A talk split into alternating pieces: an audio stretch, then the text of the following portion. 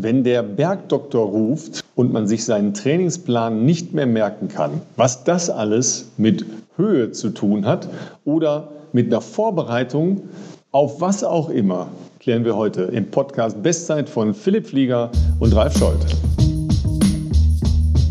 So, mein Lieber, bist du jetzt eigentlich auch Europameister, weil du schon äh, mehr als dreieinhalb Wochen in äh, Italien bist? Oder wie ging das ab da bei euch? Hast du es überhaupt geguckt so spät? Normal pennt ihr doch da längst, oder?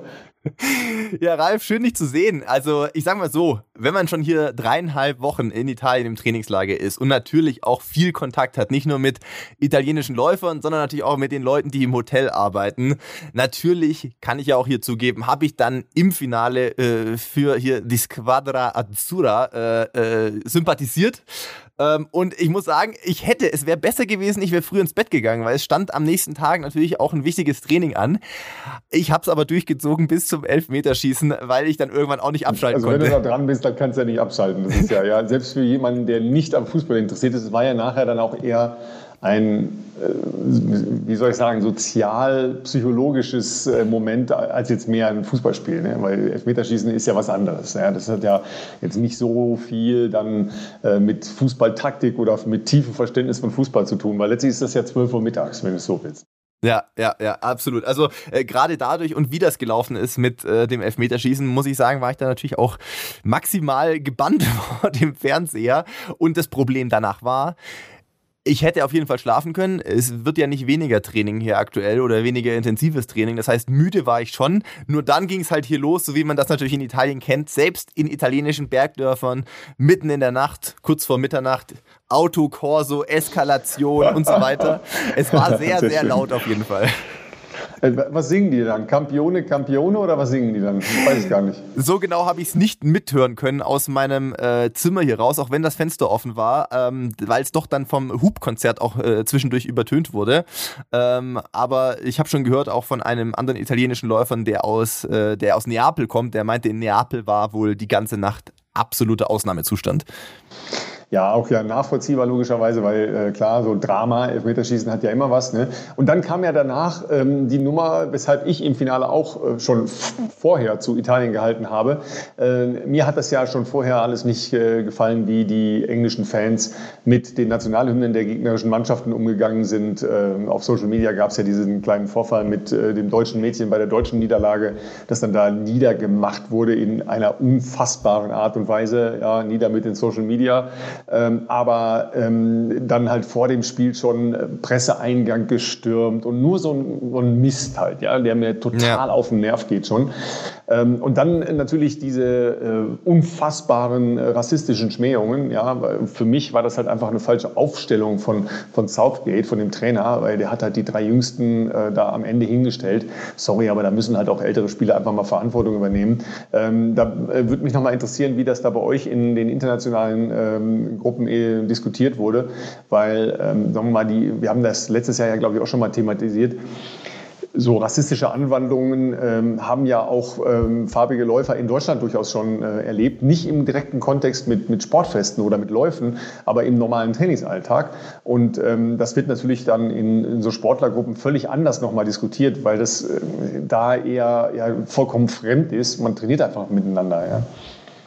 Ja, absolut. Also da bin ich aber ehrlich gesagt auch sehr froh, dass in meiner äh, Bubble, sage ich jetzt mal, Sportler-Bubble, äh, egal ob das jetzt hier vor Ort ist, und da sind wir auch äh, nationenübergreifend hier am Trainieren, egal ob das jetzt äh, Dänen sind, Norweger sind, ähm, Italiener sind oder auch in meiner, sage ich jetzt mal, Social-Media-Bubble, also die Leute, denen ich auch folge, äh, wie gesagt, auf Instagram oder Twitter, ähm, da gibt's keine zwei Meinungen dazu. Also ich war auch wirklich, man ist ja manchmal verwundert, dass es selbst hier im Jahre 2021 überhaupt solche Themen leider noch gibt und, äh, und auch diskutiert werden müssen. Aber da gibt es ja keine zwei Meinungen dazu. Also ich glaube generell, und das ist natürlich auch wieder schade, Pauschalisieren kann man ja nie, ähm, deswegen ist ja trotzdem schade, dass ein paar oder eine Handvoll, na gut, so wenig waren es nicht, es war schon über leider zu viele Menschen, aber trotzdem sich sehr daneben benommen haben. Ähm, Und das natürlich trotzdem ja auch auf England als Ganzes irgendwie so ein schlechtes Licht wirft. Das ist schon irgendwie einfach traurig.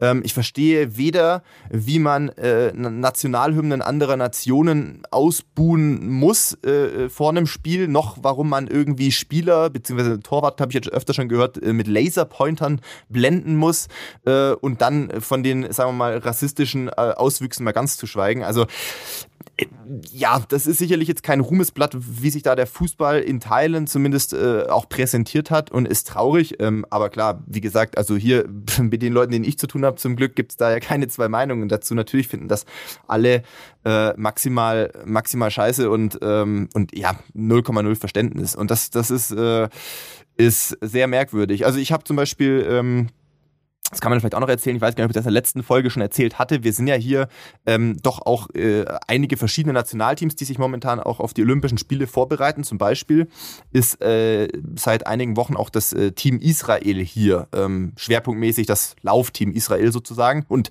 ja, das Laufteam Israel besteht sicherlich äh, auch nicht so aus ganz kleinen Teilen aus äh, Athleten, die jetzt überwiegend vielleicht mal irgendwelche äthiopischen Wurzeln haben oder äh, auch teils kenianische Wurzeln. Und ähm, natürlich ist da untereinander, ähm, wie soll ich sagen, also der Zusammenhalt hier, äh, egal ob wir da im Stadion trainieren oder ob wir äh, im, uns draußen in den verschiedenen Tälern beim Training begegnen, teilweise auch zusammenlaufen, ist natürlich ganz normal. Also ich glaube, in vielerlei, also zumindest aus der Laufsportwelt, aus der ich komme, gibt es dieses Problem nicht. Oder ich habe es bisher zum Glück noch nie wirklich so wahrgenommen, sondern es ist immer ein Miteinander gewesen, egal wer woher kommt, wer wie aussieht oder sonst was. Und das ist ja auch irgendwie das Schöne. Ähm, ich glaube, wir hatten äh, letzten Sonntag hatten wir einen freien Nachmittag. Ähm, da sind wir zum Beispiel auch äh, ein italienischer Kollege hier äh, und ich mit äh, Julian Wanders und seiner ähm, Freundin und zwei Kenianern auch unterwegs gewesen und die Freundin hat auch irgendwie gesagt, äh, ein Spruch, der ist bei mir ein bisschen hängen geblieben, wie schnell es doch geht, dass man hier einfach auch Menschen zusammenkommen, die sich vorher kaum gesehen haben oder wenig gesehen haben und innerhalb von, äh, von, von wenigen Tagen oder zwei Wochen zu Freunden werden, weil man ja natürlich auch zusammen trainiert, weil man zusammen hier auch irgendwie natürlich auch leidet. Es ist ja auch so, dass das Training schon auch teilweise hart ist, keine Frage. Und ähm, und das, das, das ist einfach so. Also so habe ich Sport immer schon ähm, kennengelernt und, und, und auch natürlich schätzen gelernt. Und das ist einfach nach wie vor schön. Aber du kannst dich sicher auch äh, an Diskussionen erinnern, als äh, vor allen Dingen ja auch ähm, die Türkei sehr aktiv Menschen halt aus, ähm, aus Äthiopien und äh, aus Kenia rekrutiert hat, also mit Geld rekrutiert hat. Ja? Also Klar. waren ja keine Umsiedlungs- oder äh, ich verändere mich oder gar ich muss flüchten, weil ich verfolgt werde, ähm, Motive dahinter, sondern ähm, wirklich wirtschaftliche Zusammenhänge. Und wie das in der europäischen Leichtathletik äh, diskutiert worden ist, äh, das war auch nicht nur Völkerverständigung. Ähm, da kann ich mich sehr, sehr gut dran erinnern. Ähm, wenn da der Blick halt auf äh, die Langstrecken geworfen wurde und, und Kenia da äh, mit Abile Gesse etc., ja, die dann äh, auch äh, tief im Doping versunken ist, ähm, Erfolge gefeiert haben. Also das das hat schon, äh, schon auch in der europäischen Leichtathletik eine Rolle gespielt, das ist gar keine Frage. Ähm, deshalb äh, mir ist äh, heute, weil ich ja immer noch in Tirol bin, äh, bin und am vergangenen Wochenende eigentlich ein Lauf für dich stattgefunden hat. Ja, okay. da, wärst du, ja, weißt du schon? Nee, weißt du noch nee, nicht. Nee, ich habe keine Ahnung. der Großglockner Berglauf, das ist genau dein Profil. Gottes ja? Willen. 13, 13 Kilometer, ja, also nur 13 Kilometer, ist so praktisch ein Stündchen. Ja, dreiviertel Stündchen normalerweise. Ich ja. warte auf die Höhenmeter. Eben, ne? 1300, 1300 Höhenmeter. Ja. Ähm, und der Sieger hat äh, eine Stunde elf gebraucht. Da hast du schon mal eine, eine kleine Idee. Also es ist jetzt nicht nur auf ähm, befestigten, asphaltierten Wegen, sondern es geht teilweise auch so ein bisschen trailmäßig den Berg hoch. Mhm. Ja, ähm, aber äh, Lol Kuram, der äh, kenianische Favorit, hat das gewonnen. Aber der zweite, das ist nämlich eine ganz spannende ähm, Geschichte und eine ganz spannende Karriere. Äh, der zweite war Philemon Abraham. Ähm, ich weiß nicht, ist der dir schon mal äh, persönlich begegnet? Wir waren Teamkollegen. Ähm, äh, ja, denn genau. Filmon mhm. und ich waren, also äh, ich war ja lange für die LG Telefinanz Regensburg am Start und äh, Filmon auch zumindest für einige Jahre und ich erinnere mich, dass ich mal mit ihm auch zusammen ähm, beim Wörthersee-Halbmarathon äh, in Klagenfurt war. Das ist aber jetzt auch schon boah, das ist bestimmt schon ein paar Jahre her, 2017 vielleicht. Und ich glaube, er ist danach dann äh, äh, zu einem regionalen Verein gewechselt. Ich glaube, Festina Ruperti-Winkel oder wie die, der Leichtathletikverein heißt. Ich weiß ja, nicht, ob er da noch ist. Äh, der heißt LG Ruperti-Winkel, ja, Festina Ruperti-Winkel. Da ist er noch tatsächlich. Ja. Ähm, der, der, lebt auch da, weil, ähm, das wollte ich nämlich sagen, er ist ja geflüchtet vor sieben oder acht Jahren aus Eritrea. Ähm, ähnlich wie in, in Äthiopien, ja, einmal Petros, die, die Familie, das haben wir auch schon mal thematisiert, äh, ist ja auch ähm, unter starker Bedrängung da von politischen äh, Kräften. Ja. Ähm, und er ist halt auch einer, der äh, flüchten musste aus Eritrea, sehr jung noch, und ähm, ist ähm, inzwischen so weit, dass er eine Schreinerlehre in, ähm, im, im Chiemgau, das ist ja im, im Chiemgau, ähm, absolviert hat und jetzt sich halt auf seine Profiläuferkarriere konzentriert. Ja, und der ist nämlich bei diesem Großglockner Berglauf Zweiter geworden. Stark. Ja? Ja, also das ist erstmal natürlich äh, brutal und das ist halt Heftig. wirklich stark, weil da war ein ziemlich gutes äh, Feld die Läuferinnen und Läufer, die sind mir jetzt namentlich auch nicht alle so vertraut, weil Berglaufen und dann vor allem ja so Extremberglaufen ist nochmal eine ganz eigene Szene, Absolut. Ähm, wo, man, wo man nicht so oft äh, einen Blick drauf hat und auch übrigens ähm, in der normalen Leichtathletik-Fachpresse nicht so richtig viel darüber berichtet wird. Äh, die haben ein bisschen ihre eigenen Nischen, ja, aber der ähm, Wilmon hat da 1,12,34 gebraucht für den Großglockner Berglauf und äh, ist dann da Zweiter geworden, auch mit einem relativ guten Abstand vor den Nächstplatzierten. Also das ist schon äh, eine fette Herausforderung. Ja. Und es war wirklich ganz, ganz tolles Wetter. Sonntagmorgen Regen ja, Ach und kalte Böen. Um Gottes Willen. Das wird ja auch nicht besser, je weiter du den Berg hochrennst, gehe ich mal davon aus. Nein, also. nicht direkt, nicht direkt. Ja, weil äh, ihr erinnert euch, liebe Leute, als wir über dieses schreckliche Unglück in China berichtet haben, mhm. das war eben auch eine ähnliche Veranstaltung. Ja? Das, äh, das habe ich ja gesagt, da kannst du als als Veranstalter sicher eine Menge machen, ja. Aber ähm, tatsächlich haben wir heute Mittag auch auf einer Alm gesessen oben und äh, plötzlich, zack, kommt äh, die, die, der Himmel runter, also die Wolken und, mhm. ähm, und es zieht ein Gewitter auf. Ja. Das geht ganz schnell. Ja. Und dann siehst du nichts mehr und dann bist du irgendwo auf einem Trail oben und wenn du dann halt jetzt nicht nur ähm, knapp über der 1000 Meter, sondern über der 2000 Meter oder äh, höher Marke bist, dann ist das halt alles kein Spaß mehr, sondern wird es erst äh, ganz, ganz, ganz schnell äh, blutig richtiger Ernst, ja. Absolut. Was mir zu Film und Abraham noch einfällt, Ralf, ähm, den haben wir unter anderem auch schon äh, dieses Jahr verfolgt, nämlich äh, beim S7-Marathon. Ich müsste mich ganz schwer täuschen, wenn er nicht da auch, glaube eine Halbmarathon-Bestzeit gelaufen ist. Ah, ja, äh, da ist sie mir mhm. auch äh, mal wieder ins Auge gestochen und musste mich direkt daran erinnern, dass wir ja schon mal das gleiche Trikot getragen haben. Und das mit der Schreinerlehre habe ich auch gewusst. Ich weiß, dass wir lange damals äh, im Anschluss an den Wörthersee Halbmarathon noch ähm, in der ja, Post-Race-Area, sag ich mal, äh, für die, für die Profiathleten noch zusammensaßen und gegessen haben und gesprochen haben und er halt auch so ein bisschen ähm, ja, mit mir sprach, äh, er würde gern Profi werden und was ich ihm da raten kann, ob ich ihm da ein paar Tipps geben kann und er würde eigentlich gerne die, die angefangene Lehre abbrechen. Da habe ich ja gesagt, nee, nee, also äh, die würde ich schon erst noch fertig machen und dann stehen dir alle Türen offen, aber es ist sicherlich nicht verkehrt, ähm, diese Ausbildung, die du ja eh schon begonnen hast, erstmal abzuschließen, dann hast du auch immer was, wo, wo du dich ja dann auch irgendwie danach noch äh, drauf zurückziehen kannst, sage ich jetzt mal, jobtechnisch. Und äh, offensichtlich hat er das ja dann auch so durchgezogen, was ich, ähm, was ich natürlich super finde. Und noch schöner, dass er natürlich immer noch weiter ähm, so seine sportlichen Träume verfolgt, weil es ist natürlich auch nicht ganz einfach mit einer Ausbildung. Ich erinnere mich da auch an, ich glaube, Samuel Fitwi. Ich glaube, ich mit Samuel Fitwi hatte ich auch lange mal gesprochen, 2019 beim 10.000 Meter Europacup in London. Ähm, einfach aus Interesse, weil ich Samuel noch nicht so gut kannte äh, davor, äh, wie, wie, wie für ihn das mit Sport alles so läuft und so. Und ähm, da ging es, glaube ich, zwar nicht um eine Ausbildung, aber er hat einfach einen Fulltime-Job gehabt. Das nagelt mich nicht fest, aber ich glaube, er hat zu der damaligen Zeit als Maler oder irgendwie Raumausstatter, irgendein harter körperlicher Job äh, gearbeitet und noch nebenher sehr äh, beeindruckende sportliche Leistungen abgeliefert. Das, äh, das nötigt auf jeden Fall Respekt ab. Ich glaube, inzwischen konnte er auch jetzt durch, ähm, durch die Unterstützung äh, diverser Sponsoren, glaube ich, das jetzt äh, aktuell kann das, glaube ich, Vollzeit sozusagen Sport auch machen als Profi, aber zur damaligen Zeit auch noch auf jeden Fall richtig tough. Also körperliche Arbeit, dann auch Profi-Training zweimal am Tag. Äh, das, das ist schon sportlich und ähm, umso schöner, wenn, wenn solche Jungs natürlich dann auch das dann irgendwann Fulltime ihre sportlichen Ziele verfolgen können. Ja, absolut. Ähm, wobei Samuel Fitwi hatte ja auch ähm, logischerweise Träume in Richtung Olympia. Ähm, bei den Versuchen, äh, die er gestartet hat, ähm, war leider ganz furchtbares Wetter. Ja. Deshalb ist das nicht, äh, nicht aufgegangen. Ja, so ist das nun mal. Ja, da muss man sich auf andere Dinge konzentrieren. Und aus der, wie, wie hat Gesa über ihre Zeit jetzt in, äh, in den Schweizer Alpen gesagt, die innere Ruhe finden? Ne? So, bist, bist du noch im Bereich der inneren Ruhe oder geht es dir langsam langsam auf den Geist. Nee, ähm, also ich bin inzwischen alleine äh, hier sozusagen. Also, das muss ich jetzt kurz einordnen, nicht alleine, alleine, aber ich hatte ja zum Beginn des Trainingslagers äh, direkt sehr viel ähm, ja, deutsche Unterstützung in Anführungszeichen, also halt Leute aus meinem engsten Umfeld, Barbara, also meine Frau war am Anfang ja zwei Wochen da, Jonas äh, Fischer war äh, eine Woche da, Felix war fast eine Woche da.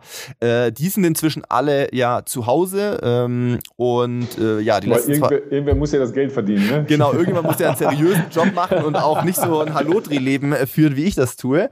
Ähm Nein, aber äh, genau, deswegen die letzten zwei Wochen bin ich sozusagen in Anführungszeichen alleine hier, äh, was natürlich nicht der, also nicht der Realität entspricht. Wir sind natürlich hier vor Ort auch im Hotel immer noch zusammen. Sondre wohnt zwei Zimmer weiter, äh, Sondre Moen und ähm, sein Freund Christian ist noch hier.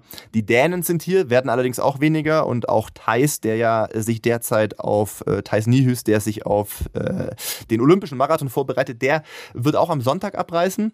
Julian äh, Wanders und äh, seine kenianischen Teamkollegen sind äh, noch da. Ich glaube, wir haben fast den gleichen Abreisetag. Also ich trainiere nicht alleine, aber so aus deutscher Sicht bin ich tatsächlich inzwischen alleine. Und äh, das Training läuft nach wie vor sehr, sehr gut. Klar muss man natürlich auch sagen, nach dreieinhalb Wochen macht sich das langsam auch äh, die Müdigkeit hier und da ein bisschen bemerkbar. Das ist ganz normal, deswegen hat tatsächlich Renato auch in der letzten Woche doch mal äh, zwei freie Nachmittage gegeben, was ja ähm, davor nicht so vorkam. Ähm, aber so wie es momentan aussieht, ich weiß nicht, ich habe den Plan aktuell nur bis Ende der Woche. Ich weiß nicht, was in der letzten Woche, in der ich hier bin, noch ansteht, aber ich sag mal so, ich glaube, die 1000 Kilometer in den fünf Wochen sind nicht unrealistisch. Das, das, kann, das könnte ich noch packen. Und ähm, tatsächlich zwei interessante Sachen. Interessante Sache Nummer eins, am Tag der Erscheinung, äh, des Erscheinens unserer letzten Folge, ähm, hatte ich ein sehr interessantes Bahnprogramm einmal mehr. Ähm, ein Programm, äh, wie Renato das ja hier im Trainingslager häufig macht, äh, was du erst nach dem Einlaufen präsentiert bekommst. Also ich war dann mit Julian einlaufen und nach den In fünf Kilometern Überraschungsei, aber ohne Schokolade. Genau, mit Julian Wanders einlaufen hier äh, auf 2050, 2070 Meter Höhe ist halt auch schon mal 337er Tempo einlaufen. Ähm, und dann ähm, kam, und ich nehme mal an, es geht nicht nur bergab, nicht? Nein, wir sind sogar auf der Bahn eingelaufen, weil das das flacheste oh ist, was oh hier geht. und dann kam äh, Renato Renato äh, schon freudestrahlend mit seinem Rucksack, hat zwei Papiere rausgeholt, eins hat er Julian in die Hand gedrückt, eins hat er mir in die Hand gedrückt und meinte, euer Programm für heute steht hier drin. Julian hat natürlich was Kürzeres gemacht. Äh, klar, der bereitet sich auf die 10.000 Meter äh, bei den Olympischen Spielen vor. Bei mir war ich, äh, muss ich sagen, recht froh, dass ich es also verschriftlicht vor mir liegen hatte, weil ich war mir ziemlich sicher, wenn er es mir gesagt hätte, ich hätte es mir nicht merken können während des Programms. Ähm, das war ein Programm, was ich so auch noch nie gemacht hatte. Ähm, ähm, und es war sehr lang. Es waren 20 Kilometer in Summe und das ging los mit alles auf der Bahn, das möchte ich nochmal sagen.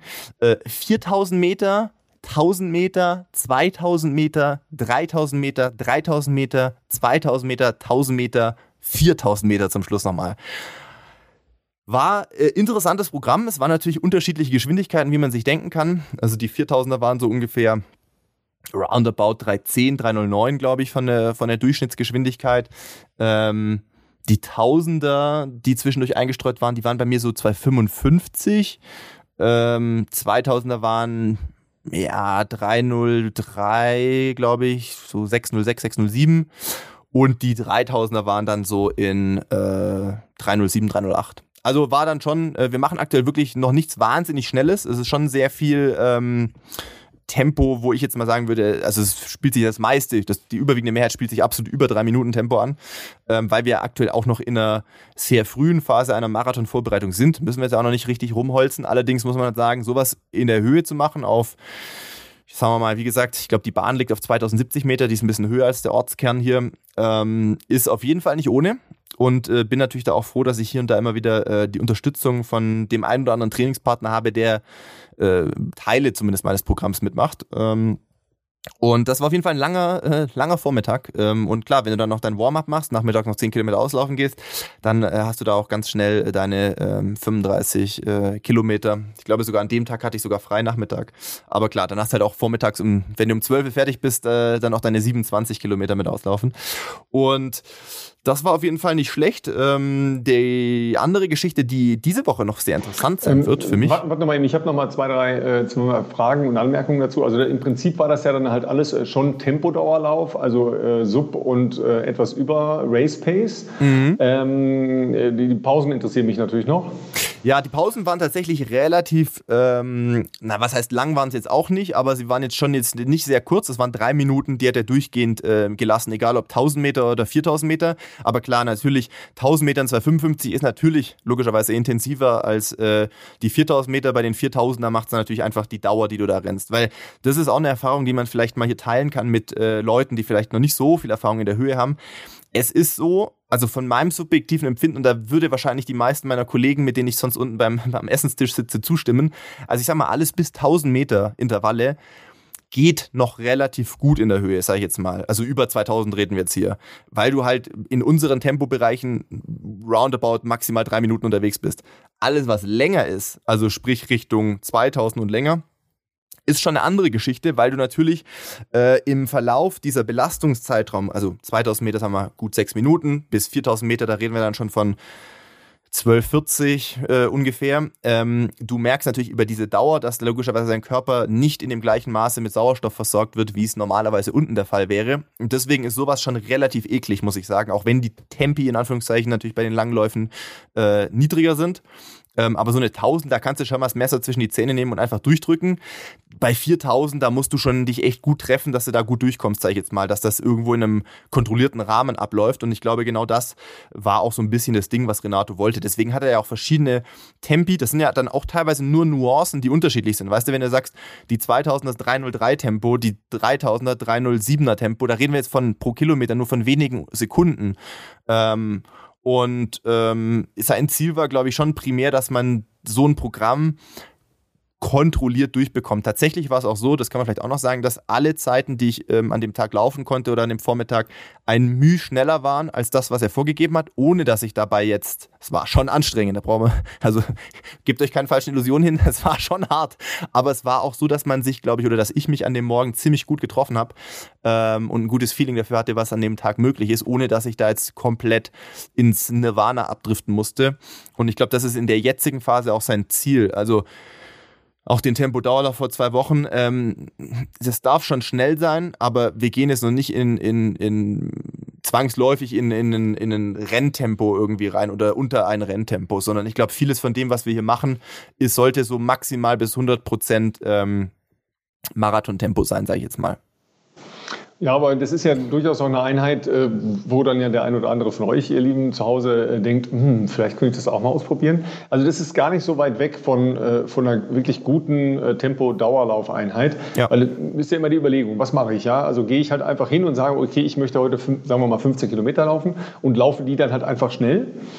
Das ist weder vom Trainingseffekt, aber eben auch nicht vom Steuerungseffekt, was du gesagt hast. Ja, sich treffen, ökonomisch laufen, ähm, auch variieren in einem Tempogefühl, ist das weniger effektiv. Das heißt, wenn ich sage, okay, ich will jetzt mal so eine Bahneinheit, äh, wie Philipp die macht, äh, adaptieren, nicht kopieren, sondern adaptieren, Richtig. Ja, dann kann man ja zum Beispiel mal hingehen und sagen, okay, ich laufe äh, 4000, 1000, 2000, 3000, 1000.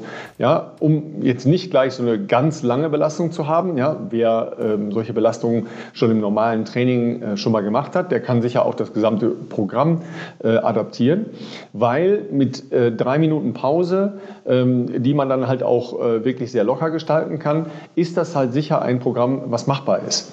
Weil wir reden ja hier nicht über äh, ich baller jetzt los, sondern wir reden immer noch über äh, etwas über oder etwas unter Marathon Race Pace. Genau. So, dann, dann nehmt einfach mal eure äh, halbwegs realistische, aber wirklich realistische Marathon Race Pace, die ja schon deutlich langsamer ist als das, was ihr normalerweise als Tempo-Dauerlauf, ja, Klammer auf, ich weiß, dass viele immer schneller laufen, als sie dann nachher im Marathon laufen. Ja, also nehmt man wirklich von eurem letzten Marathon die Race Pace und dann adaptiert ihr dieses Programm an diese Race Pace.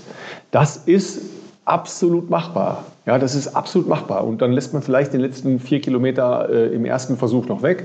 Ähm, aber ähm, das kann man dann in der dritten Woche ähm, oder in der ähm, zwei Wochen das machen, eine Woche locker, dann äh, in der vierten Woche das machen. Ja, das ist halt ein, ein Programm, was man sehr gut adaptieren kann, was nicht spezifische Fähigkeiten voraussetzt. Ja, also äh, wenn ich jetzt zum Beispiel, ähm, keine Ahnung, dein Bahnprogramm mit 400ern äh, und 800ern mache, das ist halt schon spezifisch. Da muss muss man halt auch in der Lage sein, Laktat zu akzeptieren und, und, und. Das ist viel, viel, viel härter. Absolut. Aber so ein Programm rund um seine eigene, wirkliche, ehrliche Marathon-Bestzeit, ja, äh, Marathon-Race-Pace, das ist eine sehr, sehr coole Einheit, um einen Tempodauerlauf äh, abwechslungsreich zu gestalten. Ja, und der eine oder andere äh, kann das vielleicht sogar schaffen, ohne dass er sich aufschreibt. Wie du sagst, Ralf, es geht hier, äh, oder das Ziel dieser Einheit war sicherlich in diesem Mara, klar, okay, bei mir sicherlich erschwerender Faktor Höhe. Also klar, nicht die Bedingungen, klar. wie es unten sind, aber trotzdem war das Ziel, so im Bereich 95 bis 105 Prozent Marathontempo so ein bisschen zu spielen, zu testen, wie reagiert der Körper auf bestimmte Tempobereiche, hält er, also steht man dieses Tempo oder äh, hat man da dann schon Probleme? Das ist, äh, glaube ich, in dieser Phase, wo, wo ich mich jetzt aktuell befinde, ähm, das, wo Renato, glaube ich, ein bisschen ausloten will, äh, wo stehen wir schon äh, und woran müssen wir sicherlich dann in den kommenden Wochen und Monaten noch arbeiten. Und das ist für mich auch derzeit wirklich eine spannende ähm, Phase, wirklich, also weil ich fühle mich ähm, das, ich habe heute lange noch mit Michele gesprochen nach dem Lauf. Ich fühle mich so viel besser aktuell und ich kann es mir auch gerade nicht so genau erklären, ähm, als beispielsweise letztes Jahr im September, als ich hier in Sestria das erste Mal war. Ähm, und zwar deshalb, weil ich dieses Frühjahr nicht wie in den letzten Frühjahren in Kenia war. Es ging nicht aufgrund der Verletzung. Ich konnte alle, die hier den Podcast regelmäßig hören, wissen ja, ich hatte jetzt nicht das beste Frühjahr äh, aufgrund der Verletzung der Wade. Das heißt, ich war nicht im, im, im, äh, in der Höhe in Kenia. Das heißt, ich hatte sehr lange keinen Höhenaufenthalt mehr. Ich hatte kein Marathon-Training oder keine Marathon-Vorbereitung dieses Frühjahr. Ähm, musste mich eigentlich eher so März, April mal reha-technisch wieder überhaupt in normales, vernünftiges Lauftraining zurückkämpfen. Und zu meiner großen Überraschung muss man auch sagen, ich hatte die Wochen jetzt hier vor Sestria auch jetzt keinen wahnsinnig ähm, aufregendes Training zu Hause gemacht. Also da haben wir gesprochen vielleicht von roundabout 160 Kilometern und ein paar ersten Versuchen, wieder Fahrtspiele zu machen. Vielleicht auch mal auf der Bahn zu gucken, was ist da möglich. Erstaunlich umso mehr, dass es mir jetzt gerade äh, die letzten drei, dreieinhalb Wochen hier sehr, sehr, sehr viel besser geht. Ich kann das ja vergleichen mit den Trainingswerten, die ich beispielsweise letzten September hatte. Ähm, und ich mache das jetzt nicht nur an irgendwelchen Geschwindigkeiten oder an irgendwelchen Programmen fest, sondern du kannst ja auch gucken, hier Thema Herzfrequenz, hatten wir ja schon drüber gesprochen. Ähm, was für Tempi kann ich an Zwischentagen beispielsweise laufen? Also gar nicht so viel auf diese Tempoprogramme gucken, sondern wie erholt man sich? Also wie sehen die Tage nach einer harten Einheit aus? Was läufst du dann für Geschwindigkeiten, mit wie viel Höhenmetern und was für, einem, äh, was für einer Herzfrequenz? Und das ist der eigentliche Unterschied, wo ich merke, ich kann ja aktuell die letzten Wochen mehr laufen als letzten September, weil es die Beine mitmachen und ich erhole mich auch sehr viel schneller, als es letztes Jahr der Fall war. Ähm, Beispielsweise ähm, heute Morgen, das war auch nicht unbedingt geplant. Im Plan bei Renato stand eigentlich drin, dass es deutlich langsamer hätte sein sollen. Ich habe ihm danach auch eine sehr verwunderte äh, WhatsApp geschrieben, weil ganz normaler Trainingstag, Moderate Run eigentlich drin gestanden hier. Äh, 21 Kilometer in einem von diesen Tälern. Klar, man macht auch Höhenmeter. Jetzt nicht crazy, aber schon so wie in Kenia ungefähr. Ich glaube, ich hatte 170, 180 Höhenmeter in diesem 20er, 21 Kilometer Lauf. Und, ähm, und da stand irgendwie drin, ich glaube, was wär's, ich hätte 3,48er Tempo laufen sollen. Und ich bin 3,38er Schnitt gelaufen. Das kann man jetzt sagen, okay, das ist jetzt nicht kriegsentscheidend in der Long Run sozusagen, aber ähm, der Unterschied ist einfach, dass ich selber gerade teilweise manchmal am Auto stehe danach und denke, wie das wie pass, was passiert hier gerade? Also, weil ich, ich pushe es nicht. Ich gucke jetzt nicht jeden Kilometer auf die Uhr und sage, oh, es muss der Schnitt werden, sondern ganz ehrlich, ich gucke zweimal auf die Uhr, eher mit besorgtem Blick, weil ich mir denke, okay, es ist zu schnell. Es ist, es ist eigentlich zu schnell. Aber ähm, zum Beispiel die Herzfrequenz heute, die war fast gleich wie gestern. Da sind wir in einem anderen Tal gelaufen mit ein bisschen mehr Höhenmetern, aber 350. Und ähm, einer von meinen Teamkollegen hat auch gesagt, wenn er, wenn er mich so beobachtet jetzt über die letzten drei Wochen, hat er das Gefühl, ich mache eine Tempoeinheit, ich mache zwei Tage dazwischen und du bist auf einem neuen Level. Und das kann ich über drei Wochen verfolgen und äh, du, du kannst irgendwie auf einmal dann die Dauerläufe in einem anderen Tempo laufen mit deiner gleichen Herzfrequenz. Ähm, also irgendwie Ich kann es nicht genau sagen, woher das jetzt kommt oder was da genau der, der Hintergrund ist, aber irgendwie geht es mir auf jeden Fall aktuell in der Höhe hier in Sestriere und vor allem auch in diesem Gelände, was mich letztes Jahr wirklich, wirklich vor große Herausforderungen gestellt hat, ähm, vor allem muskulär. Es geht mir gerade relativ gut.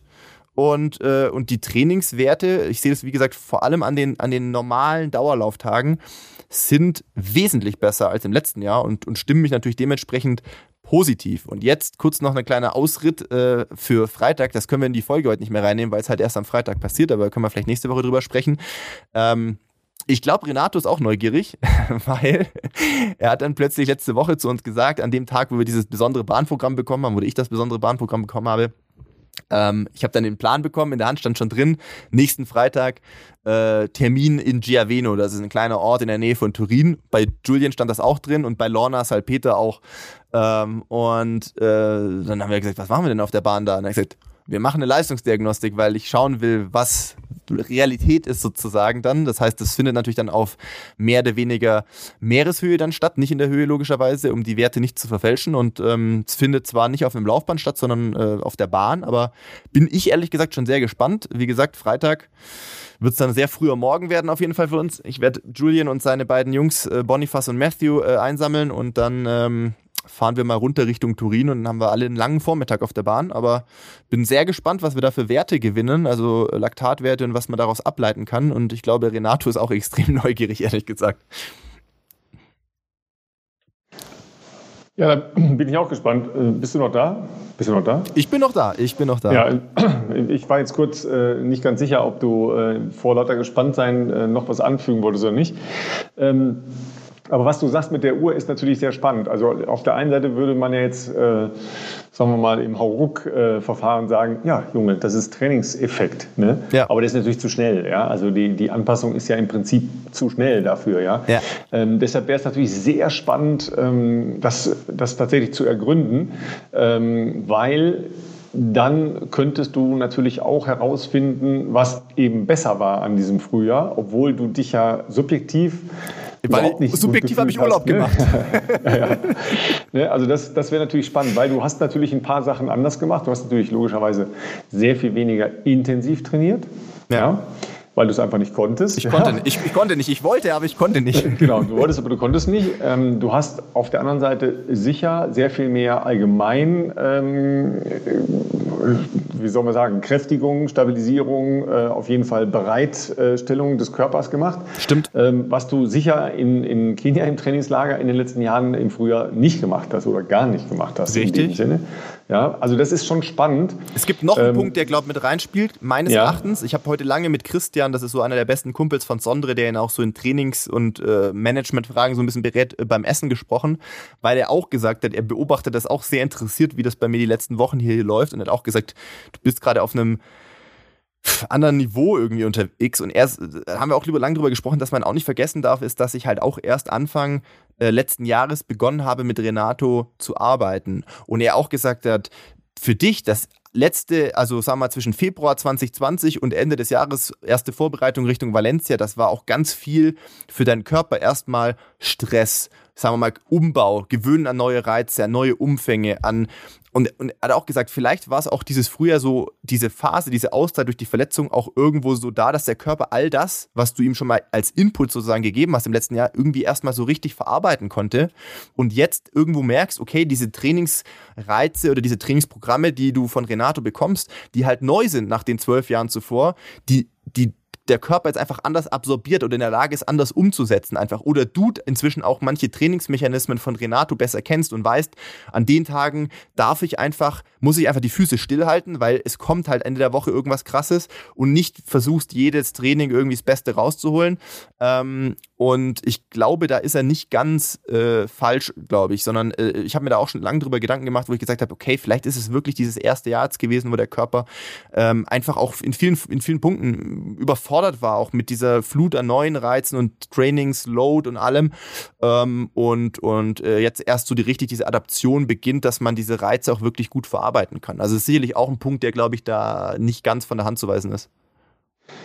Also das ist ja sowieso immer eine, eine, spannende Phase. Man sagt zwar immer, ja, man muss sich erst an neues Training gewöhnen, aber die allermeisten, die ja irgendwann anfangen, äh, mit einem neuen Trainer oder mit neuen Trainingsreizen oder mit neuen Ideen zu trainieren, ähm, glauben das ja nicht. Ja? Sondern ja. Die, wollen, die wollen ja nach spätestens sechs Wochen Ergebnisse sehen. Absolut. Ja?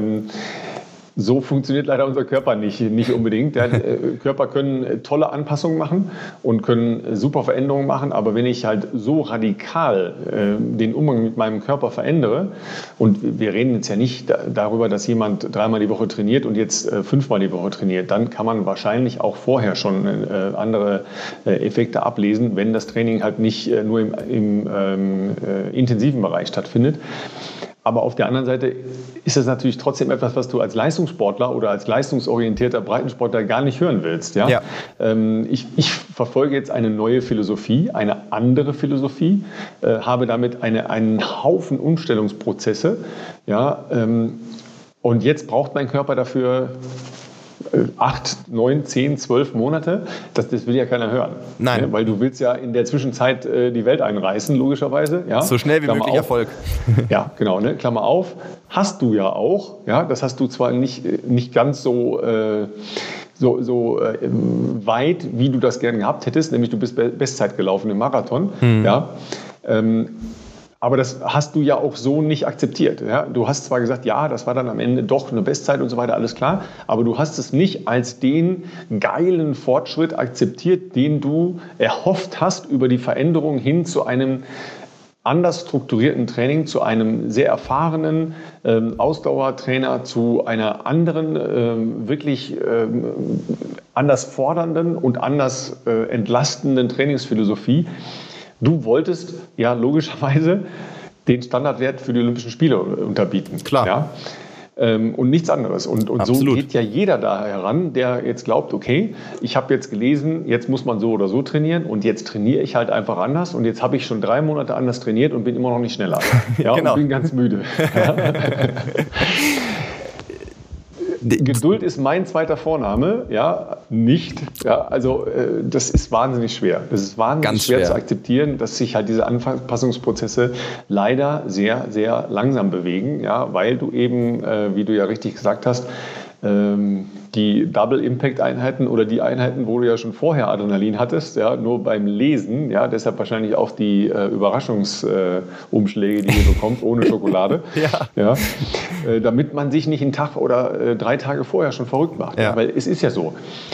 Wenn du dir einen, einen, äh, einen Trainingsplan für drei Wochen zuschicken lässt und da stehen halt diese Einheiten drin, da, da, machst du dir von Tag 1, wo du die gelesen hast, machst du dir Gedanken über diese drei Einheiten. Ja. Ne? Und die sind nicht nur positiv, die Einheiten, die sind jedes Mal mit Stress verbunden. Ah, ja, da, hast du jedes Mal, da hast du jedes Mal Adrenalinschub und, äh, und zwar Stress. Ja. ja. Und das geht ja vielen Leuten so. Ja, die, die sehen dann halt ähm, einen, einen, Trainingsplan, ob sie den bekommen haben oder ausgedruckt haben oder was auch immer. Und da steht dann äh, sowas drin. Und dann, ach du Jemine, ach du Jemine, ach du Jemine. Ja? Das ist dann halt immer die Frage, ja, wie weit im Voraus äh, will man dann Trainingspläne haben, wissen, äh, wie weit voraus sollte man die haben. Und dann kommt ja noch was äh, dazu, was du jetzt ja im, im Trainingslager hast. Du hast ja eine ausschließliche Befassung mit Laufen. Ja. Ja, ihr geht hin und wieder was essen und habt dann noch mal einen halben Nachmittag frei und da diskutiert ihr natürlich wieder über Laufen, wie ich Nur euch kenne. Ja. den ganzen Tag. Es ist wirklich so. Aber ich finde das ja auch geil. Ich glaube, für Leute, die ja nicht so groß geworden sind wie wir in dieser Laufmaterie, die würden sich wahrscheinlich nach einer Woche denken, Alter, was ist mit diesen Leuten los? Die haben doch einen an der Waffel. Wie kann man sich fünf Wochen lang bei jeder Mahlzeit und dazwischen nur über Laufen, über Training, über verschiedene Ergebnisse unterhalten? Ich merke aber auch, also ich glaube, okay, jeden Tag wäre es auch too much, aber klar, man lebt da gebe ich dir vollkommen recht, aktuell natürlich in so einer Bubble. Also hier sind außer mir auch die meisten anderen sind irgendwelche Profiathleten, die entweder auf Tokio sich vorbereiten, auf den Herbstmarathon, was auch immer. Und natürlich ist das ja irgendwo dann halt die Welt, in der wir uns bewegen. Natürlich ist man interessiert, auch sich auszutauschen mit anderen Leuten. Wie machen andere Leute Dinge anders? Warum machen sie Dinge anders? Es gibt ja da logischerweise nicht nur Athleten, die bei Renato trainieren, sondern auch mit ganz anderen Trainern. Und es ist immer so, ich war immer jemand, der der das spannend findet, sich auszutauschen, mal einen Blick über den Tellerrand zu, äh, zu werfen und, und vielleicht ja trotzdem auch was zu entdecken, wo man sagt, ah, das ist ja total interessant, habe ich so noch nie gesehen. Vielleicht ist das für mich ja auch in irgendeiner Form ähm, spannend, das mal auszuprobieren oder sowas. Und klar, also wahrscheinlich, wenn ich dann mal ein paar Wochen zu Hause bin, wenn ich, wenn ich zu Hause komme, muss das auch nicht mehr jeden Tag sein, aber es passt halt gut, so wie es auch in Kenia immer ist oder jetzt auch eben in, in dem Fall jetzt in Sestriere. Ähm, gehört dir ganz normal dazu, finde ich auch cool. Ähm, ich gebe dir auch recht, dass der Vorteil von Trainingslagern ist ja oft nicht mal der, das merke ich ja bei mir als jemand, der ja auch neben dem Laufen gerne viele andere Dinge macht, zum Beispiel einen Podcast, aber auch sonst noch tausend andere Dinge macht. Das sehe ich ja immer beim Posteingang in der Mails oder in den WhatsApp-Nachrichten.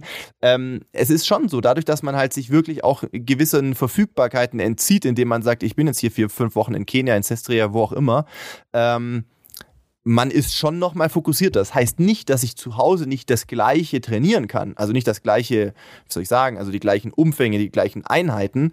Aber natürlich ist es so, dass man halt hier mehr Ruhe hat drumrum. Wie du sagst, es geht hier und das klingt für manche vielleicht jetzt romantisch, es ist in der Praxis oft gar nicht so äh, aufregend.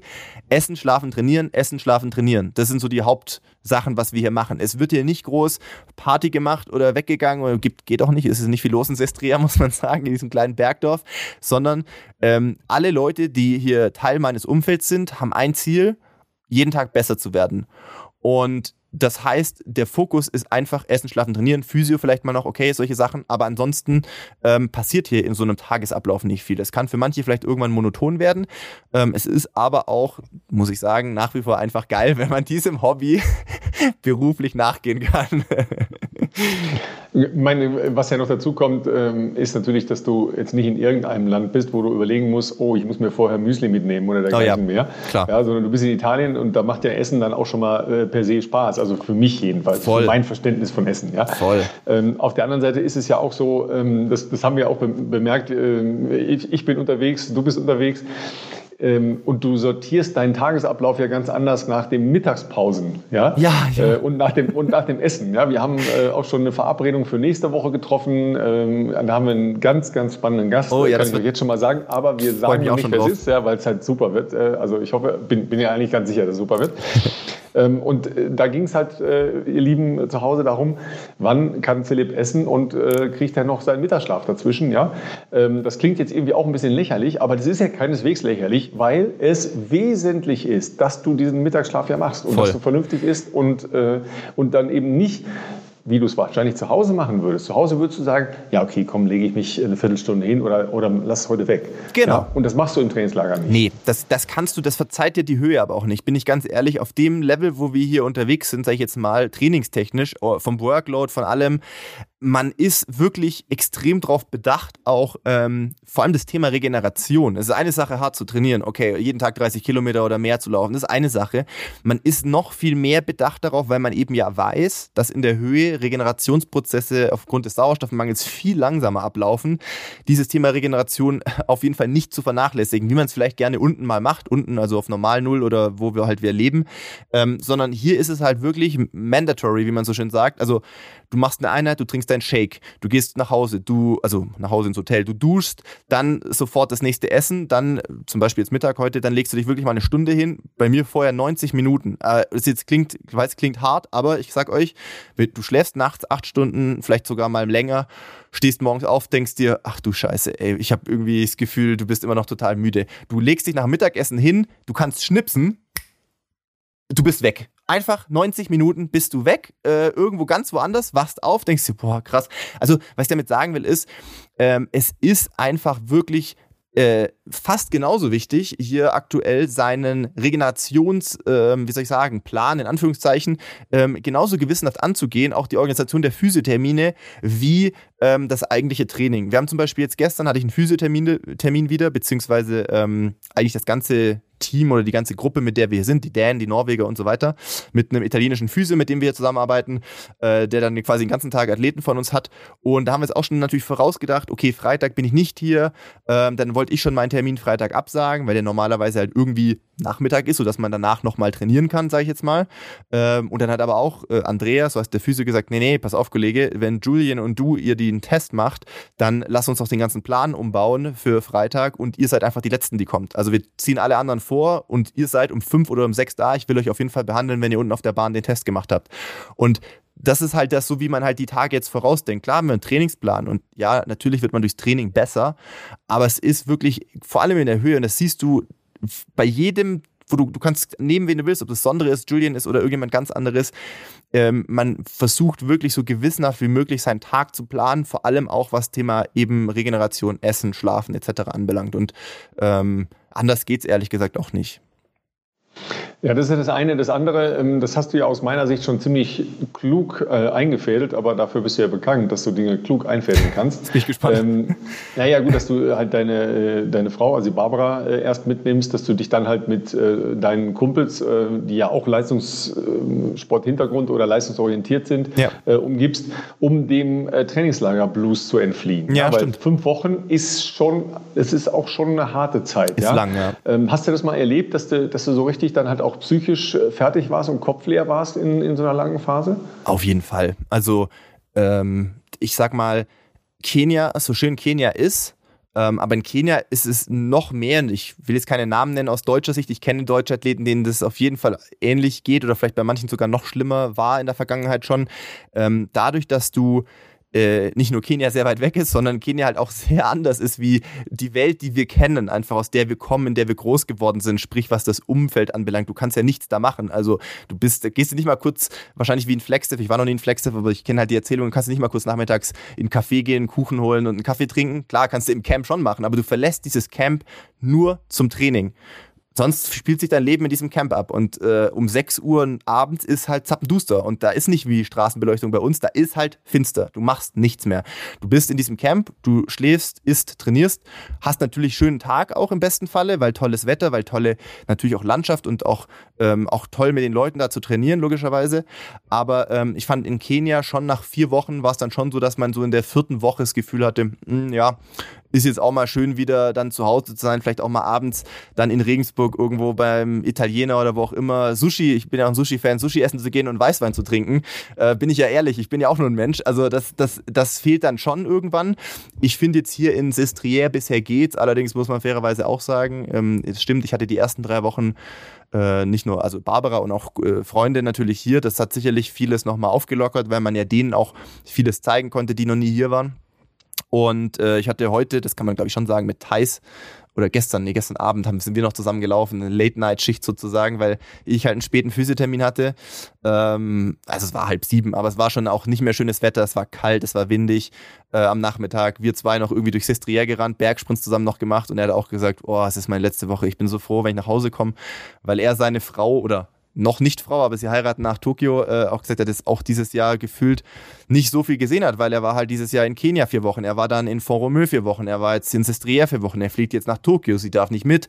Ähm, das sind natürlich auch alles ähm, Fakten, die zu unserem Beruf dazugehören. Es ist schön zu reisen, es ist schön cool, also Leute zu treffen aus, aus, aller, aus aller Welt und mit denen zu trainieren und man hat halt Freunde aus in, in unterschiedlichsten Ländern.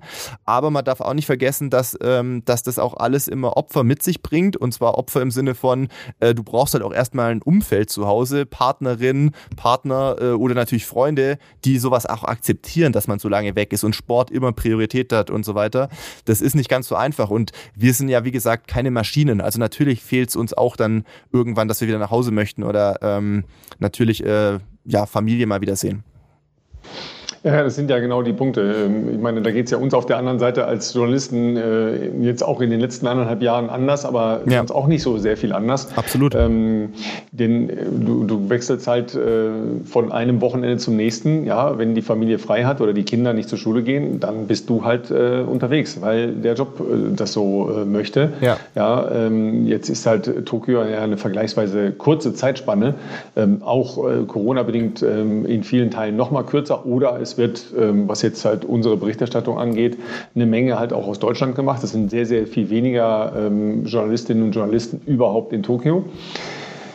Aber es, es, bleibt ja dabei. Es ist halt äh, drei Wochen mitten in den Sommerferien. Und da sagst du dann, ja, Freunde, es tut mir leid, aber ich kann leider nicht mit äh, in Urlaub, ja, weil ähm, ich bin halt da und gehe meinem Job nach. Ja. Ähm, und wenn man dann vorher schon äh, irgendwelche anderen Großveranstaltungen gemacht hat, ähm, dann sind das halt auch mal zwei, drei, vier Monate im Jahr, die man nicht da ist. Und äh, das, das ist halt, das klingt halt immer alles so, so cool. Ja, aber äh, mal so als Idee, das könnt ihr euch auch äh, in der Mediathek angucken. Ja, Kolleginnen und Kollegen von mir sind halt äh, vor zwei Wochen ähm, nach Tokio gereist und äh, die mussten bis zum vergangenen Wochenende in, äh, in einem Einzelzimmer, in einem äh, nicht sehr schönen Hotel in, in Tokio äh, ihre Zeit verbringen. Ne? Die durften nicht raus, sie durften keinen äh, persönlichen Kontakt mit anderen Menschen haben, sondern nur über Schalten und so weiter, was ja inzwischen möglich ist und ähm, Essen bestellen und so weiter. Also äh, damit man sich dann jetzt nach äh, diesen 13 oder 14 Tagen, die da diese Quarantäne vorgeschrieben war, frei in Japan bewegen kann. Wahnsinn. Ja, also das, äh, das ist im Moment halt Tango. Das ist jetzt auch kein Spaß. Ja. Das klingt halt irgendwie so cool. Ja, äh, Ast rein, du bist bei den Olympischen Spielen. Ja, das ist halt dieses Jahr schon mal noch viel weniger cool, als das äh, vielleicht dann vorher in, äh, in Rio oder sonst irgendwo war. Aber auch da sind die Tagesabläufe so. Äh, Athletik fängt morgens früh an. Da fährt man ins Stadion, dann hat man äh, vielleicht vier, fünf Stunden dazwischen Zeit. Aber da, da fährst du nirgendwo hin oder machst irgendwas, sondern da bereitest du dich vor oder äh, ruhst dich halt auch mal aus und isst was. Ja. Und dann geht es bis abends, bis äh, elf oder halb zwölf. Dann äh, versuchst du noch irgendwo was zu essen zu kriegen und so schnell wie möglich ins Hotel zu kommen, um, um äh, einfach dann halt auch zu pennen. Ja? Also das, äh, das ist dann halt oft die Realität, die natürlich dann nicht gesehen wird. Natürlich bleibt es das größte sportliche Event mit einer äh, mythischen Aufladung, da brauchen wir gar nicht diskutieren. In diesem Jahr wurde ja vielleicht noch mal mehr als äh, in den anderen olympischen Jahren über äh, Sinnhaftigkeit diskutiert. Ja, müssen wir das alles machen, ja oder nein? Ich bin äh, der festen Überzeugung, dass es für die Sportlerinnen und Sportler äh, enorm wichtig ist, dass die Olympischen Spiele stattfinden können. Äh, es ist nicht einfach, aber wir diskutieren halt auch darüber, dass in, in Japan, ähm, ja, da sind äh, steigende Fallzahlen, äh, leicht steigende Fallzahlen, noch leicht steigende Fallzahlen, aber wir reden da über eine Inzidenz von 10 ja, oder knapp unter 10. Ja. Ähm, ich glaube, wir hatten äh, in, äh, in Großbritannien, äh, wobei ich das ja nicht richtig finde, ja, ähm, hatten wir eine Inzidenz von äh, nahe 300 und jetzt über 300 und da waren 60.000 Leute im Stadion. Also man muss halt auch immer die Relationen ein bisschen sehen, ja, weil äh, wir natürlich äh, ja unverdächtig sind und äh, den großen Sportverbänden nach dem Wort reden. Im Gegenteil, ich habe gleich noch eine sehr schöne Nummer in dem, in dem Zusammenhang.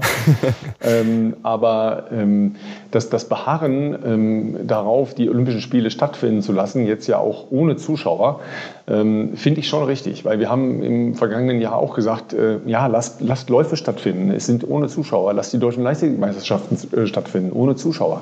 Das hat trotzdem funktioniert. Das hat vor allen Dingen auch als mediales Event funktioniert.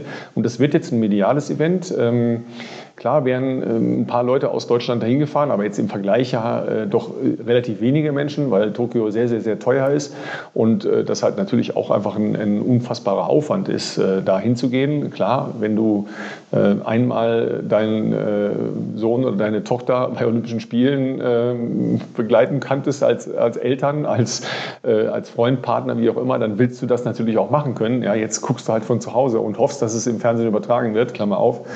Wir übertragen sehr, sehr, sehr viel in ARD und ZDF und in äh, zahllosen Streams. Äh, also da müsst ihr wirklich auch nochmal einen Blick drauf werfen, weil da gibt es halt äh, viele Sachen dann halt in, ähm, in Streaming-Angeboten. Ähm, jedenfalls sehr, sehr umfassend. Da braucht ihr mehrere Monitore. Das äh, ist unerlässlich. Und wenig Schlaf, weil es nachts ist. Ja. Also das schon mal als Vorwarnung. Also äh, ne, lange Rede, kurzer Sinn. Es wird ganz anders werden als äh, die Olympischen Spiele bisher. Ja, aber welche Olympischen Spiele waren wie die davor? Das war alles irgendwie irgendwie immer anders. Das stimmt. Äh, wir haben jetzt eine, eine weltweite Pandemie. Ähm, wenn so ein Ding da stattfinden kann, ähm, die Japaner geben sich wahnsinnig Mühe, sind auch äh, an vielen Bereichen sicher über dem Ziel, ähm, weil sie sehr, sehr, sehr, sehr äh, ängstlich sind, dass da halt ein, ein Spreader-Event entsteht. Kann man halt auch verstehen, dass man dann nicht immer versteht, warum dann alles so gerade ist vor Ort ja, muss man dann entweder mitmachen oder sagen, okay, ich will das nicht. Ja, äh, ich möchte da nicht dabei sein. Das ist ja dann letztlich auch eine, äh, ein Maß an Freiwilligkeit, dass man sagt, okay, ähm, dieser Nummer möchte ich mich da äh, nicht anschließen. Ähm, es wird sicher auch andere Meinungen dazu geben. Ähm, könnt ihr auch gerne in den Kommentaren hinterlassen, weil das ja, äh, das ist keine Ja oder Nein oder Schwarz oder Weiß Auseinandersetzung, sondern da, da muss man ein bisschen komplexer rangehen und ein bisschen, bisschen schauen, was da tatsächlich passiert. Und sicher, ähm, das ist ja wie alles, äh, was in den letzten Monaten beschlossen wurde, wird ähm, auch erst die Rückschau ähm, da tatsächlich dann erklären, was, was da passiert ist oder was was da vermeintlich passiert ist, als äh, dass man jetzt sagt, ja, äh, das wird so oder so. Ja? Wir sind alle keine Propheten. Äh, wer gewusst hätte, was im äh, Sommer 2020 oder im Sommer 2021 passiert, äh, der, der wäre ein, ein äh, sehr äh, seltsamer Mensch, ja, weil das Absolut. konnte man ja so, so, nicht, so nicht nachvollziehen. Ja, das ist ja klar. Auf der anderen Seite ähm, ist das natürlich ähm, auch schwierig, wenn du jetzt dann so eine Olympischen Spielen dann aus der Entfernung äh, gucken musst und es findet alles nachts statt. Äh, da, da, bin ich mal gespannt, ähm, wie viel du überhaupt, aber ich meine, du kannst jetzt ja nicht 14 Tage lang äh, nachts permanent Leichtathletik gucken, das wirst du ja nicht machen können. Ne? Ich hoffe auf gute Zusammenfassung von euch. Ja, das, das meiste steht ja dann nachher noch im Netz. Ja. ja, also tatsächlich werde ich jetzt nicht jede Nacht aufbleiben können. Das geht ja, das geht ja praktisch ähm, so gegen 0 Uhr oder sowas geht das los, das Programm. Mhm. Ja, ähm, und das geht ja dann äh, praktisch 13, 14 Stunden durch. Stimmt auch wieder, ja. ja. Ne, also da machst du jetzt nicht mehr groß Zusammenfassungen aus, äh, aus Sachen. Das, äh, das kriegst du gar nicht hin. Ja, ja. Aber Tokio ist ein gutes Stichwort. Lass uns kurz mal ähm, unsere, von dir muss ich sagen, äh, Ralfs Idee finde ich echt sehr gut, ähm, noch einen kurzen Blick werfen ähm, in die Vergangenheit, nämlich ins Jahr 2016 und zwar in die Vorbereitung, meine Vorbereitungen äh, auf den Olympischen Marathon in Rio. Und zwar hat der Ralf ja damals die Idee, äh, letzte Woche zu sagen, hey, lass uns doch mal gucken, was du vier Wochen, fünf Wochen vorher trainiert hast. Ähm, ich habe mir vorher nochmal hier meinen Trainingsplan hier nochmal rausgesucht von da. Letzte Woche, wer da schon zugehört hat, wird ja wissen, dass ich äh, auch im letzten, äh, wie soll ich sagen, in der Vorbereitung auf, auf Rio damals noch im Trainingslager war, damals allerdings in St. Moritz, dass die fünfte Woche die fünfte letzte Woche der Vorbereitung sozusagen auch nochmal eine solide Umfangswoche war mit 210 Kilometern und ähm, zwei äh, anspruchsvollen Einheiten. Die eine eine Marathon-Tempo-Einheit, äh, wo ich letzte Woche ja schon gesagt habe, dass die damals nicht so gut lief und ich kurz davor war, das Handtuch zu werfen ähm, und der Long Run sozusagen, den ich darauf gemacht habe, auch äh, in der Hitze, wo wir dann eben extra runtergefahren sind, äh, wesentlich, wesentlich besser gelaufen ist und mir wieder Zuversicht gegeben hat. In der vierten Woche, wir reden jetzt hier gerade vom 25.07. Ähm, 2016 äh, war ich tatsächlich dann nur noch eine halbe Woche in St. Moritz, nämlich es war Rückreisetag dann äh, nach Deutschland.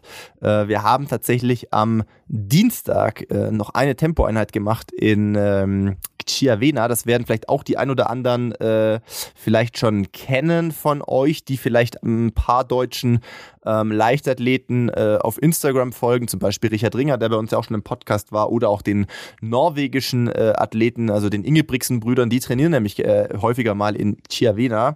Ähm, das ist von St. Moritz aus etwa 45 Minuten Autofahrt und da bist du halt auch äh, mehr oder weniger auf normal Null oder äh, sagen wir mal 300, 400 Meter, glaube ich, liegt das, äh, um vielleicht intensivere Tempoeinheiten zu machen oder um Tempoeinheiten zu machen, wo man sich ganz bewusst mal wieder ähm, auch der Hitze aussetzt. Und die lief damals auch ganz gut. Ich meine mich zu erinnern, dass ich die zusammen mit Flo auch gemacht habe, der damals äh, dann sich auf die Olympischen Spiele äh, über 5000 Meter vorbereitet hat. Das war für mich also nicht schlecht. Ähm, ich habe damals 15 mal 400 gemacht, also eine relativ kurze also Einheit, Flo auch keine Florian, Marathon. Florian Ort, ne? Müssen wir nur eben sagen, Flo ist Florian Ort, ne? Ab, das ist ein guter Punkt, Ralf. Manchmal vergisst man das, wenn man die Leute persönlich über einen langen Zeitraum kennt, ja. dass man den vollen Namen sagt. Aber das ist natürlich ein sehr wichtiger und guter Hinweis. Ähm, Florian Ort, der äh, damals, glaube ich, ist er, er ist knapp nicht ins Finale gekommen ne, in Rio, aber er hat eigentlich ein ja. ziemlich gutes Rennen damals in der Hitze auch gemacht. Ähm, Genau, mit dem äh, habe ich da 400er gemacht. Das ist keine Marathon-spezifische Einheit, ähm, aber ich werde gleich erklären, warum ich die damals gemacht habe und äh, zum Schluss auch nochmal äh, einen 2000er in 5,36, also ein bisschen, äh, was das, 2,48 im Schnitt. Ähm, diese Einheit gemacht, äh, um äh, sozusagen meinen letzten kleinen Testwettkampf vorzubereiten, den ich dann am Wochenende hatte. Ich bin quasi am ähm, Donnerstag zurückgefahren nach Regensburg und am Freitag direkt weiter nach Berlin. Und dann stand am Samstag die Adidas Runners City Night an. Ähm, und da bin ich äh, jetzt nicht überragend schnell gelaufen, aber es hat gereicht, um zu gewinnen, nämlich 29,47. Ähm, und das war sozusagen der letzte kleine Testwettkampf für mich ähm, vor den Olympischen Spielen. Und dann standen auch nur noch drei weitere Wochen an. Und auf die kommen wir dann in den nächsten Folgen zu sprechen. Ähm, was bist du da gelaufen beim Testwettkampf, weißt du noch? 29,47, also nicht wahnsinnig schnell, aber wenn mich alles täuscht, war das damals ähm, ein äh, nicht ja, ganz un, äh, unspannender Fight mit Hendrik Pfeiffer auf den letzten zwei Kilometern. Wir haben uns da nicht sehr viel geschenkt. Also wir haben uns eine Zeit lang belauert und dann äh, auf den letzten zwei Kilometern äh, gut Gas gegeben.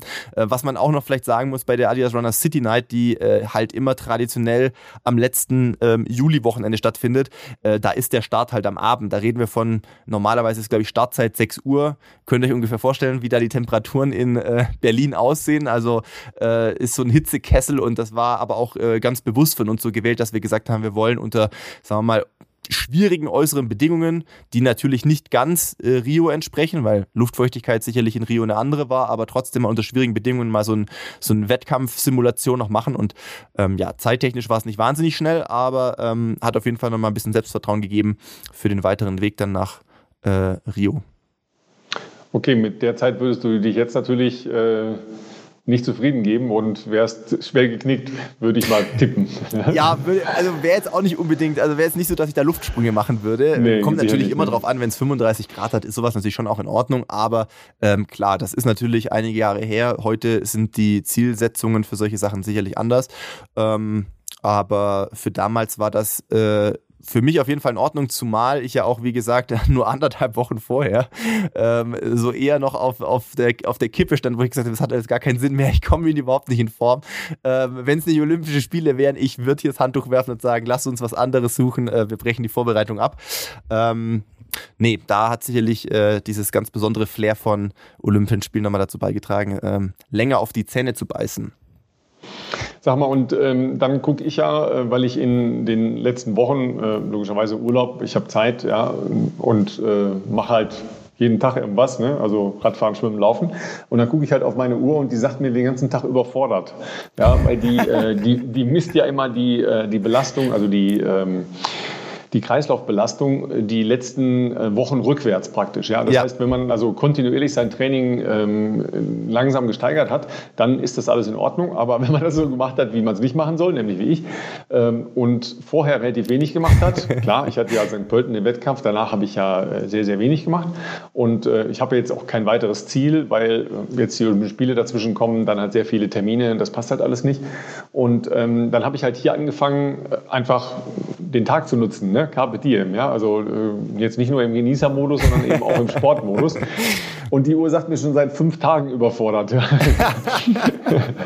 also tatsächlich, tatsächlich merke ich das dann halt auch irgendwann, dass es halt sehr, sehr, sehr viel ist. Ja, aber im, ähm, im Trainingslager kann man sich ja auch mal, also wenn man das als Trainingslager begreift dann, ja, wenn man seinen Urlaub als Trainingslager begreift, kann man das sicher auch mal ähm, akzeptieren. Aber ich merke an so, so kleinen äh, Entzündungsprozessen, ne, das Heilschlechter und so weiter, merke ich schon, okay, der Körper ist gestresst. Ne, ähm, weil ähm, ich bin ja auch so im, im, nicht im Hochgebirge, aber schon in, äh, in etwas höheren Gegenden.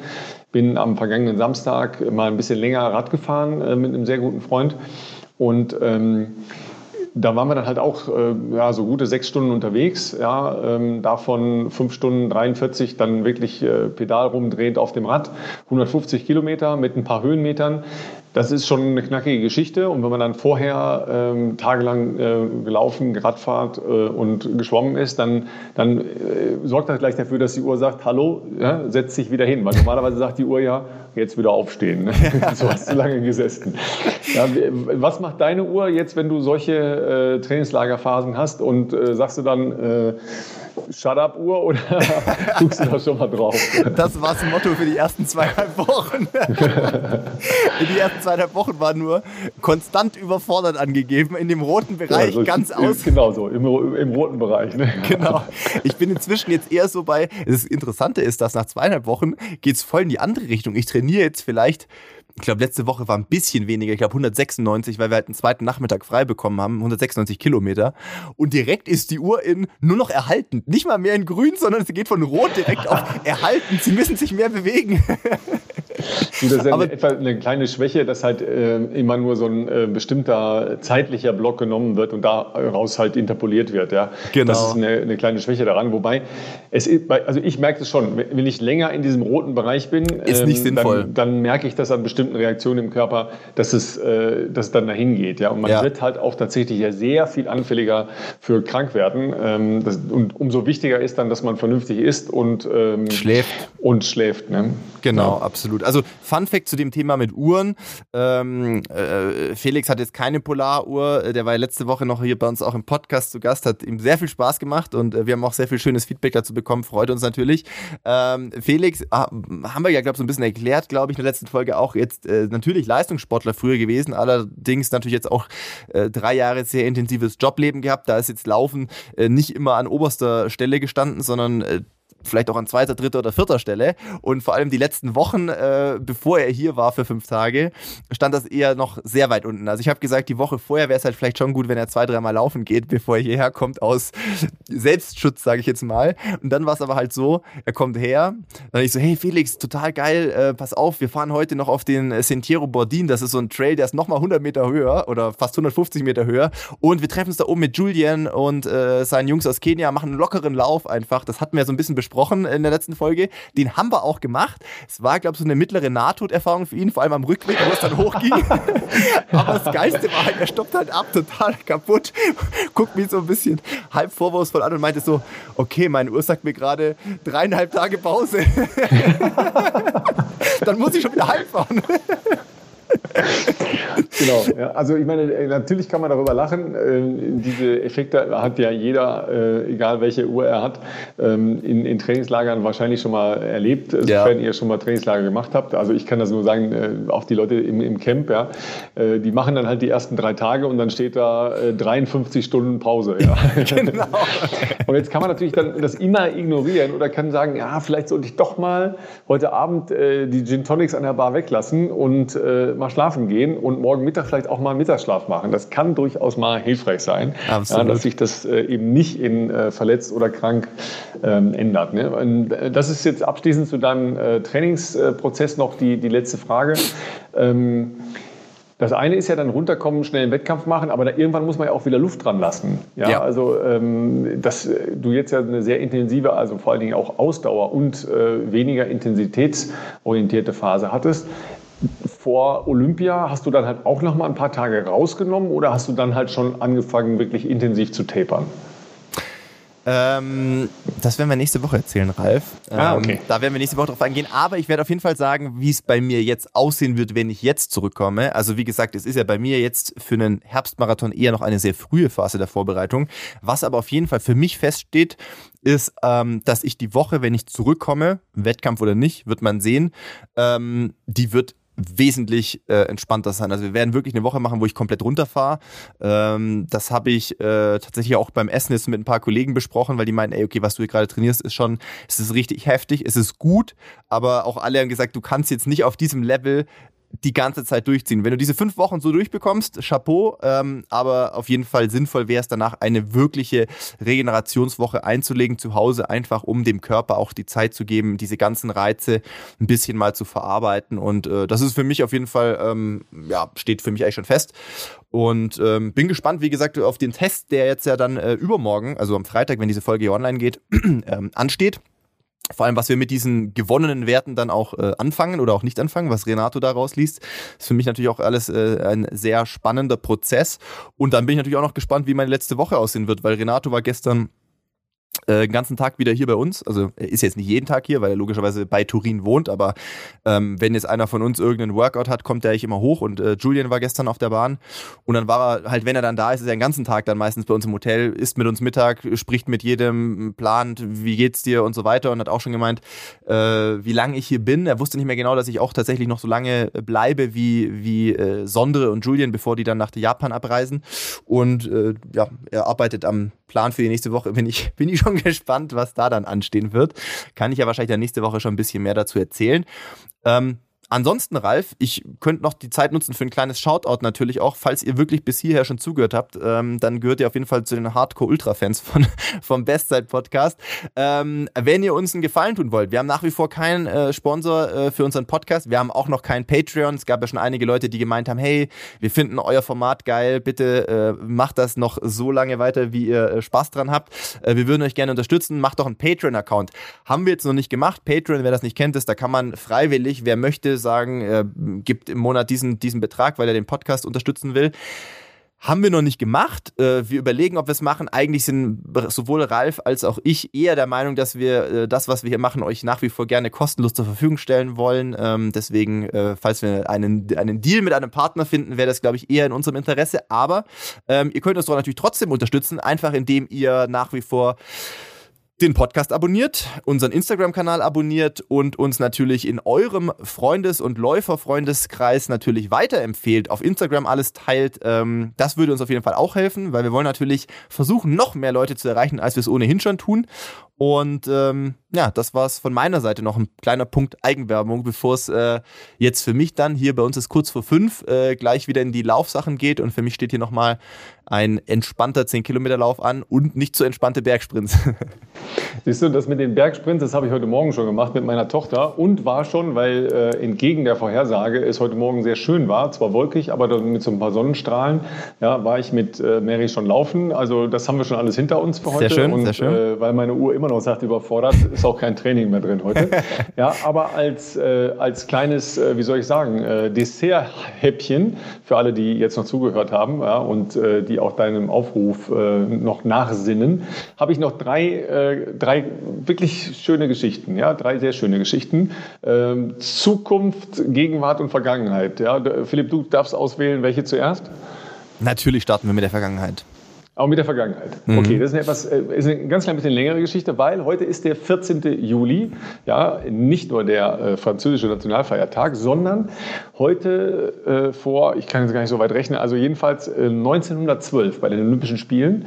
Ähm, du kannst noch mal ausrechnen, wie viele Jahre das her ist, äh, Philipp, aber ist länger, ja, 109 äh, Jahre, ne? Ja, also heute Absolut. vor 109 Jahren, ja, hat der damalige Sieger des Olympischen Marathons, Ken MacArthur, einen neuen olympischen Rekord im Marathon aufgestellt ähm, und ist damals als Sieger in Stockholm, ja, ihr erinnert euch alle noch, als wäre es gestern gewesen, 2,36,54 gelaufen. Wow. 2,36,54 in Stockholm. Ja, dazu muss man wissen, es war wirklich ein ganz besonders herausfordernder Marathon. Äh, Stockholm, wer schon mal da war, das ist nicht äh, platte Erde, sondern da geht es durchaus ein bisschen rauf runter.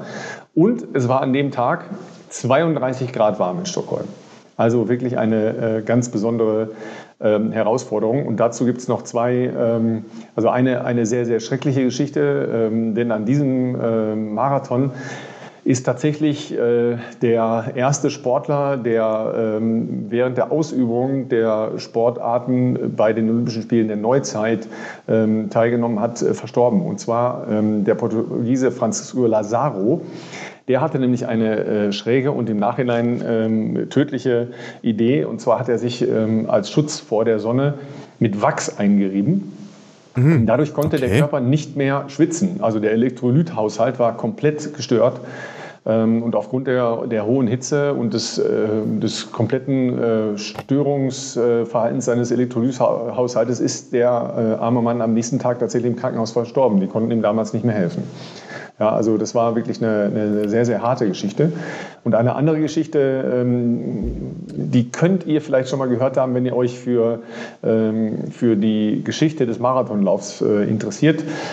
Einer der Favoriten war ein Japaner, Kanaguri Shisho. Ähm, damit sind wir dann gleich auch im Übergang zu äh, der Gegenwart und äh, auch zur Zukunft. Der ähm, war ebenfalls völlig erschöpft nach 30 Kilometern und äh, hat sich dann an der Strecke äh, bei Leuten, die halt da ihre Hilfe angeboten haben, ein äh, Glas Saft bekommen. Ne? Ist halt ins, ins, Haus reingegangen und hat einfach mal ein Glas Saft getrunken. Mhm. Das klingt jetzt erstmal halbwegs in Ordnung, auch vernünftig. ähm, die haben ihn halt reingebeten, weil drin war es halt schattiger und kühler. Ja, und dann wollte er sich nur ganz mhm. kurz mal hinlegen ja, und ist eingeschlafen und ist tatsächlich erst am nächsten Morgen wieder wach geworden. Ne? Also Philipp, was du gesagt hast, einmal oh Schnitt oh, gemacht und eingeschlafen. Ja? Da hat er sich so drüber selber geschämt, dass er eigentlich erst gar nicht ähm, wieder in seine Heimat zurückkehren wollte, hat es dann aber doch gemacht. Ja, und weil das halt wirklich auf ihn gelastet hat, dazu muss man natürlich auch eine, eine gewisse Vorstellung von der japanischen ähm, Schamkultur haben. Ja, also es hat ihn wirklich beschäftigt. Ist er 1967, ja, also schlanke 55 Jahre später, nach Stockholm zurückgekehrt. Ja, und hat an exakt der Stelle, wo er den Marathonlauf 1912 abgebrochen hatte, den Lauf wieder aufgenommen und ist von da aus bis ins Olympiastadion in Stockholm gelaufen. Ja, also äh, wow. die, die Netto, die Netto-Marathonzeit waren 54 Jahre, 8 Monate, 6 Tage, 32 Minuten und 20,3 Sekunden. Das, äh, das finde ich echt eine sehr schöne Geschichte. Ja, unfinished mega, Business. Ja. Unfinished Business. Ja, also das ist, eine, sensationell. Äh, also wie gesagt, der, zwischen dem tragischen Tod von Lazaro äh, und äh, dem Japaner Kanoguri Shisho ja, ist eine Menge drin. Dann kommen wir zur Gegenwart, ja, weil wir schon bei Japan sind. Ja, mein Gott, ja. das kann man ja auch nicht alles auseinanderhalten. Ja, Mailand, Madrid, Japan. Ja, also Thomas Bach hat heute die erste Pressekonferenz mit, okay. äh, mit dem OK-Chef gegeben. Ja? Und ähm, wie das ja dann äh, durchaus üblich ist, wird die Pressekonferenz in äh, Englisch gegeben. Ja? Und den Satz, den er dann gesagt hat, haben die äh, verstörten ähm, japanischen Dolmetscher zum Glück auch nicht vom Englischen ins Japanische übersetzt, ja, weil Thomas Bach sagte sinngemäß, ja, das Wichtigste sei ja, ähm, dass es vor allen Dingen der chinesischen Bevölkerung gut ginge nach diesen Olympischen Spielen. Ja.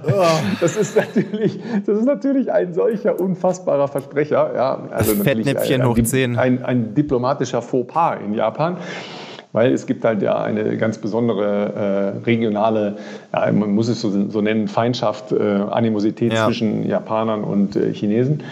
Ähm, jedenfalls Fettnäpfchen, hallo, wo bin ich? Ja, äh, Head Dive äh, into this one. Ja, also, ungut, absolut so, ungut. So mal zu dem ersten Auftritt von Thomas Bach.